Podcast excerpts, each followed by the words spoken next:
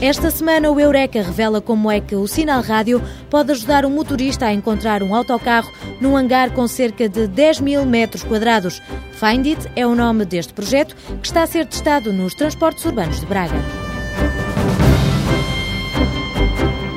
O Parque Natural do Alvão vai ter um plano de ordenamento do território. Uma equipa da Universidade de Aveiro fez o levantamento da fauna, flora, paisagem humanizada e património. Material científico e didático para todas as idades dá vida às prateleiras da Oficina da Ciência, uma loja criada por um investigador da Universidade de Aveiro que procura estimular o gosto pela ciência recorrendo a jogos e a brinquedos. Abrimos então as portas da ciência e da tecnologia durante os próximos minutos. Fique para ouvir.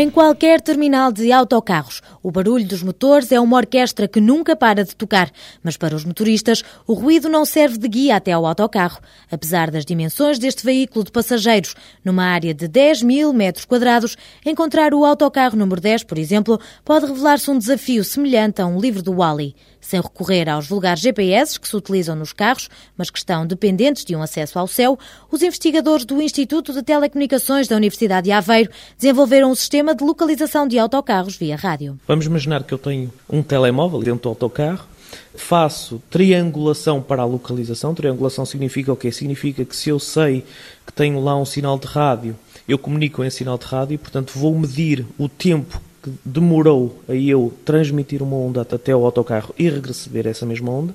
Portanto, medindo esse tempo, eu posso ter uma ideia de qual é a distância que ela está de um ponto fixo.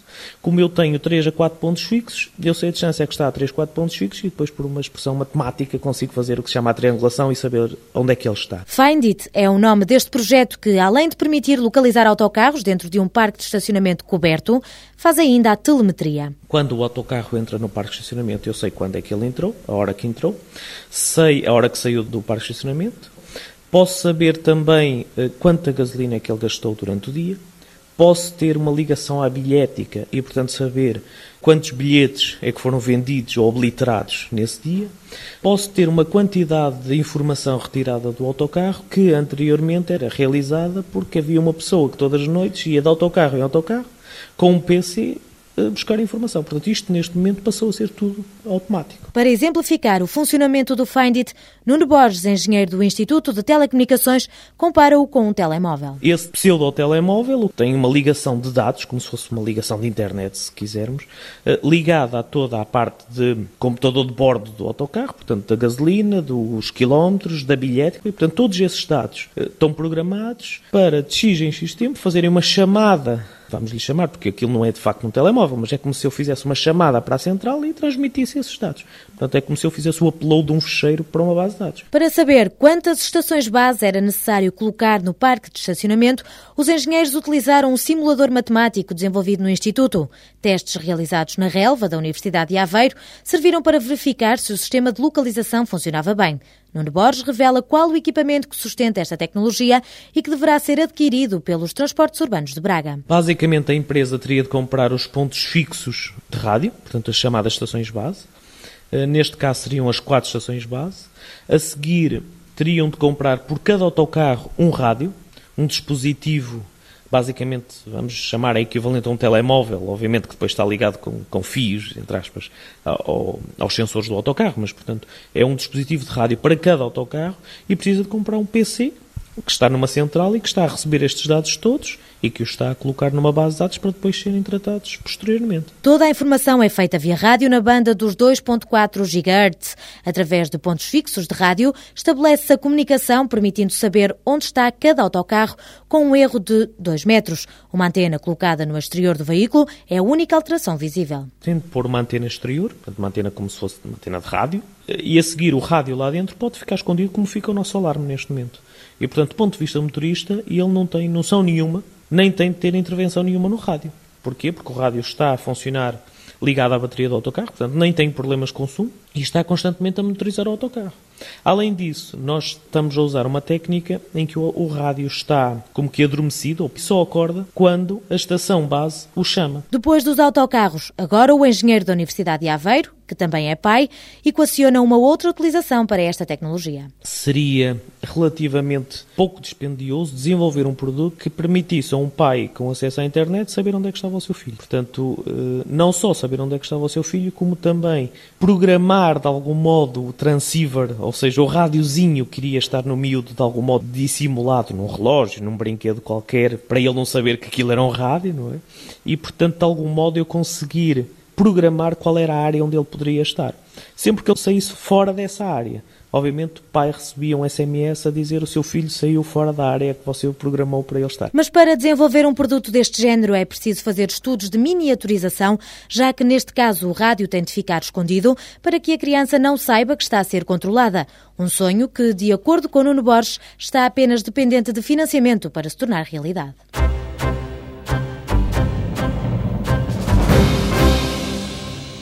Tem fama de ser a maior queda de água da Península Ibérica. As fisgas do Irmelo são um dos ex-libris da Serra do Alvão. A norte de Portugal, entre Vila Real e Mondim de Basto, em 1983 esta zona foi carimbada com o Estatuto de Parque Natural. A convite do Instituto de Conservação da Natureza, a Universidade de Aveiro realizou o plano de ordenamento do parque. Fátima Alves define este instrumento de gestão do território. É um plano especial que termina praticamente com uma carta de ordenamento e uma carta de condicionantes de uso e atividades e com um regulamento de caráter administrativo. E é esse regulamento que, de alguma forma, vai estabelecer as regras do uso das atividades sobre este território tão específico. O estudo começou em 96, não viu a luz do dia por motivos institucionais e foi agora recuperado há dois anos devido à nova legislação que obriga todas as áreas protegidas a terem um plano de ordenamento. Os investigadores do Departamento de Ambiente e Ordenamento estabeleceram as estratégias e desenharam três áreas prioritárias de intervenção. Conservação da natureza e biodiversidade, a visitação e comunicação e também a valorização cultural e patrimonial. Destes eixos, em termos espaciais, resultam 14 áreas de intervenção específicas que aparecem com usos, âmbitos e objetivos para cada uma destas áreas e também com regras de utilização e de intervenção para elas. Para estudar as áreas protegidas, há que fazer o levantamento da fauna, flora, paisagem, património edificado e cultural para conhecer as potencialidades e os constrangimentos. Celeste Coelho, do Departamento de Ambiente e Ornamento da Universidade de Aveiro, enumera a lista dos animais que vivem no Parque do Alvão. A águia real, a gralha, a topeira d'água, o morcego de bigodes e também o lobo. A flora do parque também foi estudada. Uma das marcas mais interessantes são os bosques, as pequenas matas de carvalhos, algumas zonas onde existem também alguns sobreiros, mas também zonas onde há os lameiros, que são áreas onde se pratica a água de lima, prados regados, onde se desenvolvem espécies que, por um lado,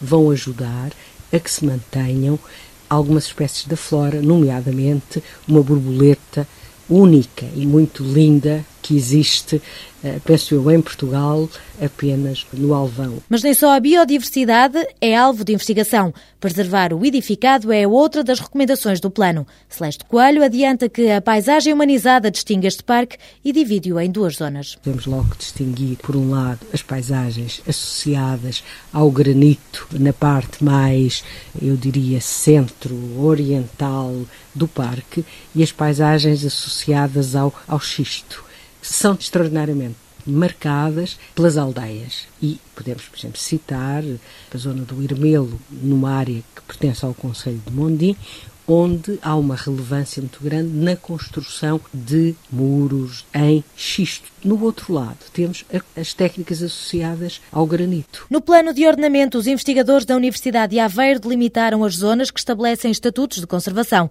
De acordo com os usos recomendados, Fátima Alves identifica as três áreas de proteção: complementar, parcial e total. É uma área muito específica onde se vai privilegiar a manutenção do ecossistema que existe ali, vai-se potenciar a investigação científica, e que é na área dos morros graníticos do Arnal. Depois há uma área bastante vasta de proteção eh, parcial, em quase toda a área do parque, e depois áreas mais pequenas de proteção complementar. Para fazer este plano, ouviram-se as populações. Ao todo, são pouco mais de 800 pessoas. Fizeram-se alguns inquéritos em termos da socioeconomia, das populações, da percepção que as pessoas têm em relação ao parque e, e os planos hoje em dia, e este plano em particular, passa a ser mais consensual e as propostas são fundamentalmente ao nível da conservação da natureza, da valorização cultural, das infraestruturas de apoio à visitação. O turismo tem que ser uma aposta nesta região. Esta é, de resto, uma das grandes apostas de Henrique Pereira, o diretor do parque, e como pela boca marro peixe, o isco lançado para motivar as populações e atrair mais visitantes é a gastronomia. Nós temos a, a vaca maronesa que, com os seus excelentes bitelos criados nas pastagens naturais de montanha, permite, assim como a cabra bravia, permite dar um grande aporte do ponto de vista financeiro às populações e, obviamente, do ponto de vista de quem se senta à mesa para comer, um grande contributo. E associado a isto, não podemos esquecer, dado que estamos no início do ano, a questão da matança do porco e todos os enchidos, as alheiras, os fumeiros que vão sendo produzidos a partir das carnes dos nossos suínos, que obviamente são extraordinariamente importantes para quem nos visita e são uma boa base de alimentação para quem neste espaço vive. É nas mãos dos habitantes do Alvão que está uma das grandes riquezas desta zona do país. As técnicas tradicionais de cultivo são determinantes para a sobrevivência de muitas espécies e os produtos regionais, que são fonte de sobrevivência para a população, fora dos limites do parque, simbolizam uma imagem de marca da região. O despovoamento e o consequente abandono das técnicas de exploração preocupam o diretor do parque, que com este plano adivinha um futuro melhor para o Alvão. O tipo de intervenções que temos previstas para os próximos cinco anos centram-se fundamentalmente em criar melhores condições para quem nos visita, dentro de um quadro de sustentabilidade, poder fazê-lo, continuar a apoiar a dinamização das atividades económicas e, sobretudo, poder continuar a preservar o espaço natural com um conjunto de espécies e de endemismos que o Parque Natural encerra. Neste momento, o plano, válido por 10 anos, está na fase de consulta pública, segue depois depois para aprovação em Conselho de Ministros. Avaliado em 3 milhões de euros, o plano recomenda maior investimento ao nível dos recursos humanos e financeiros.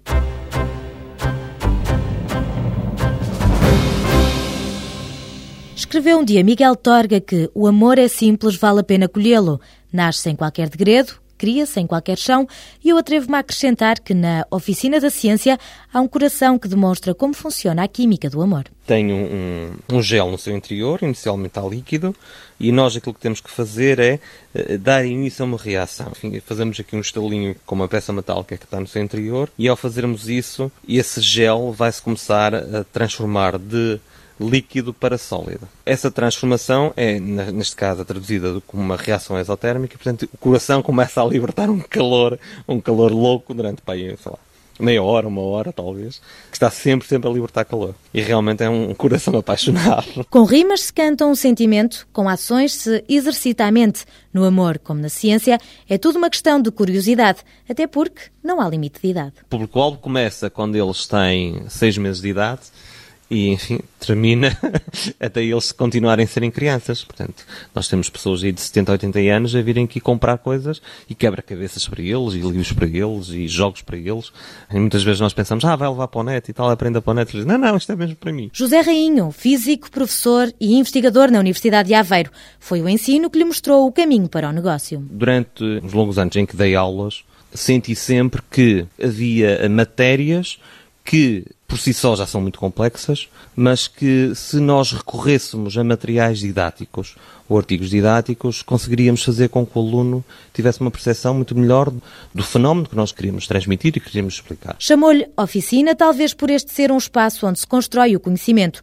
O número 143 da Nacional 109, em Aveiro, é uma morada obrigatória para os que gostam de ciência e de aprender a brincar puzzles, jogos feitos com madeira ou em plástico colorido para gente de palmo e meio, mas subindo a escala de idades. Numa ronda pela loja, o olhar cruza-se com a robótica, com um guarda-chuva que brilha no escuro e mostra as constelações, com microscópios, um bichinho que viveu na época dos dinossauros e que se alimenta de uma espécie de areia preta, vários kits para fazer experiências e, claro, não podiam faltar os livros e a matemática. Desta vez escondida, por exemplo, num quebra-cabeças. José Rainho exemplifica como é que, com quatro peças iguais, se constrói um quadrado. O que nós pretendemos fazer é ver se com estas peças iguais qual vai ser a largura do quadrado, não é? Um lado do quadrado. Portanto, nós temos que identificar um lado quadrado. Mas como é que nós temos a certeza que isto é o lado quadrado? É que os ângulos que os vários lados do quadrado fazem têm que ser retos. Então, agora só temos que fazer o seguinte, que é duplicar a metade do quadrado. E agora o aluno vai ter que fazer o seguinte, vai ter que saber, ok, então, eu como é que consigo a partir daqui fazer um quadrado. Vou ter que lhe fazer uma operação de inversão e depois fazer uma operação de simetria. E rodo para este lado. E ao rodar para este lado, o que é que a gente obtém? Quadrado. Também os professores são convidados a fazer compras, desde réguas, transferidores e compassos gigantes para desenhar no quadro, até um sinalizador de trânsito feito em madeira, com duas faces, uma verde, outra vermelha, e que serve para as educadoras de infância sinalizarem a deslocação das crianças pelas ruas. De resto, todo o material pode até servir para aproximar pais e filhos. É raro o brinquedo, que a gente pode ser o objeto, o artigo que a gente tem aqui, que é para a gente chegar a dizer, olha, toma lá, meu filho, não me chateias mais. Quase sempre é necessária a supervisão do adulto. Para comercializar este material didático e científico, José Rainho desloca-se várias vezes ao estrangeiro para visitar feiras. De entre os quase 5 mil produtos à venda, apenas dois são made in Portugal. Um deles foi mesmo desenvolvido por este investigador da Universidade de Aveiro, ao aperceber-se de que muitos estudantes tinham grandes dificuldades em visualizar o eixo X, Y e Z a três dimensões. É um objeto todo feito em acrílico e que realmente representa os três planos, do X, do Y e do Z, e que é montável e desmontável. Todo ele está concebido com furações próprias, com determinados ângulos também específicos, para que qualquer professor possa colocar lá as suas retas, recorrendo a palhinhas normais que se vendem nos cafés. Não é? Num futuro próximo, o objetivo é disponibilizar kits didáticos com o carimbo da Universidade de Aveiro. Pretendo, logicamente, eh, vir a, a usufruir de, e de licenciar determinados kits que possam ser eh, produzidos aqui na Universidade de Aveiro. São kits que são desenvolvidos por norma pelo Departamento de Didática, mas são kits que, enfim, que estão numa fase ainda de proteção e são kits que estão ainda numa fase não comercial. Além dos artigos, a Oficina da Ciência oferece ainda formação a quem queira ser divulgador de ciência nas escolas. O ano passado, exatamente pela falha dos formadores, houve uma diminuição talvez de 40% desse tipo de serviço, mas por norma costumamos ir às escolas, costumamos ir ao, aos infantários, em que fazemos a divulgação de ciência nas várias temáticas que as pessoas eh, nos pedem. Para além da loja de Aveiro, os artigos da Oficina da Ciência podem ser comprados no Museu da Ciência, em Lisboa, no Planetário, no Porto, no Visionário, em Santa Maria da Feira e no Exploratório, em Coimbra. O catálogo está ainda disponível em oficinadaciencia.com.